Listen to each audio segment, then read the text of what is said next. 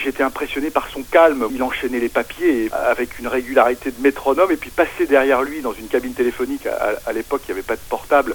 Euh, il faisait son papier pour le trésor d'RTL. J'étais vert derrière parce qu'on se trouvait nul.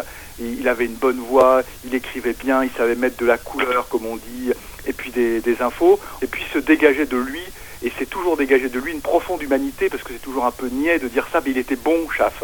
Il aimait les gens, il s'enthousiasmait quand il avait des jeunes journalistes autour de lui. Il disait toujours, elle est géniale, il est génial. Alors que simplement, on aurait pu dire, il n'est pas mauvais. Mais lui, il avait envie de croire en les gens, il était optimiste. Et lui, il a su allier cette humanité et puis cette autorité parce qu'il avait une grande légitimité chez les gens, parce que beaucoup de journalistes, je crois, respectaient Chaffonjon.